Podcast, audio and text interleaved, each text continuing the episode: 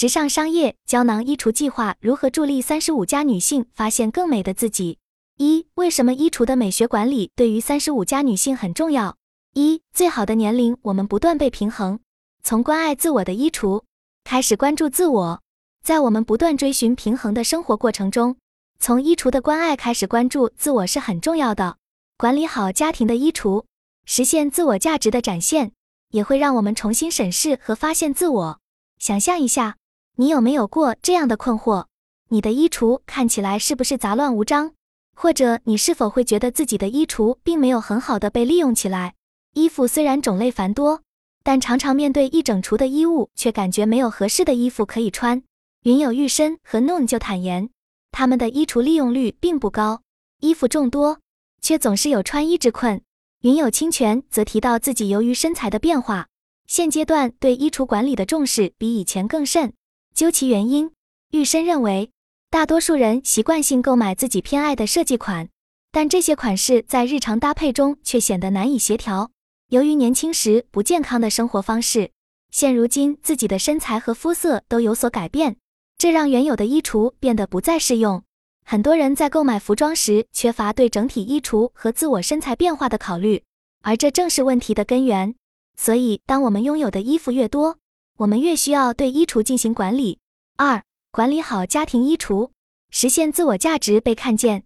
现代女性对服装的要求开始逐渐提高，追求质量和品质，而非数量，以至于很多电商平台提供的服装无法满足她们的需求。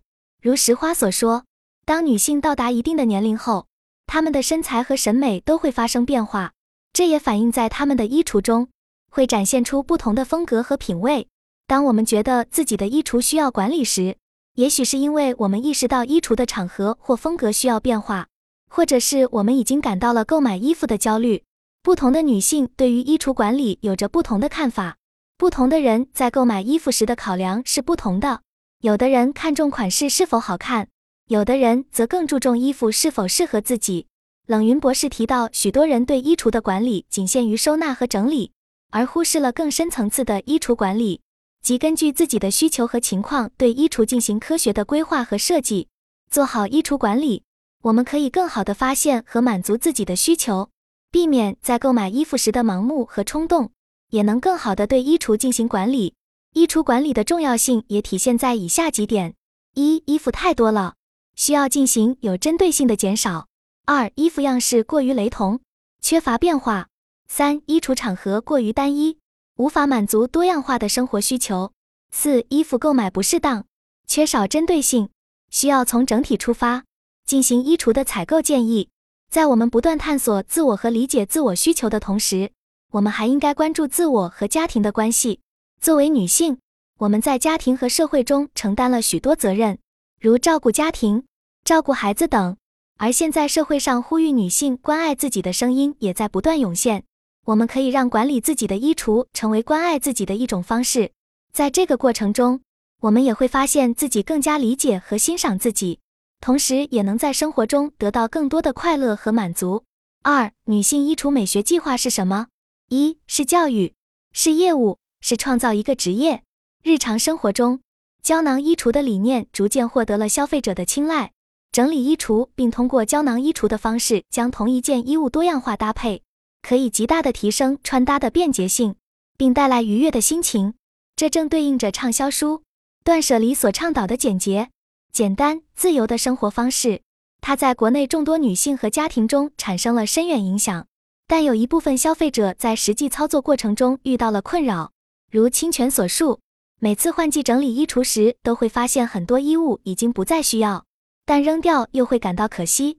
我认为，三十五岁以上的消费者在购买衣物时更注重面料和设计，也会愿意支付更高的价格。这使得他们在处理不再需要的衣物时显得犹豫不决。随着消费主义的盛行，衣物循环利用的理念越来越受消费者追捧。目前市场上已经有旧衣回收和二次销售的模式，这对于减少衣物浪费、改善环境破坏是一种有效的方法。冷云博士和清泉也提到。社区的衣物回收箱和衣物循环利用机构，如一二三、托特衣箱等，都为这一理念提供了支持。但问题是，我们如何更好地推广这一理念？并让其在社会中广泛传播和接受。玉深提出，我们或许可以尝试由形象顾问出发，提供专业的意见和建议，来帮助消费者更好地实现断舍离。为此，我提出了一个设想，即通过普世教育的方式，让每个人都从管理好自己的衣橱开始，从自我源头出发，实现科学的消费，从而推动科学的生产，降低服饰的浪费，改善环境的破坏。这种理念如果从环保意识出发，将会孕育出更多新的创意。总的来说，从整理衣橱开始，我们可以找到很多可行的方法来实现衣物的合理利用和循环。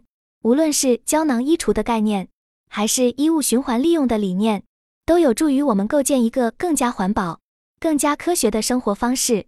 三、怎么做来实现女性衣橱计划？衣橱的管理可以是个人的行为。也可以是一项专业服务。而在胶囊衣橱美学系列课程计划中，我们不仅要考虑如何整理衣橱，更重要的是如何根据个人风格和需求进行衣橱管理。这就像是一个战略游戏，不仅要考虑如何储存物品，还要考虑如何最大限度地发挥每一件物品的效用。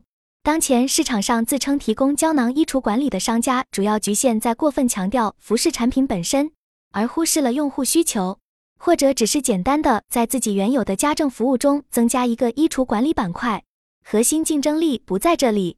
我希望能从女性需求出发，提供系统化的解决方案。但大部分云友表示不太愿意外人进入自己的衣橱，主要出于隐私考虑。所以，如何在提供服务的同时，如何兼顾隐私保护，是我接下来重点要解决的问题。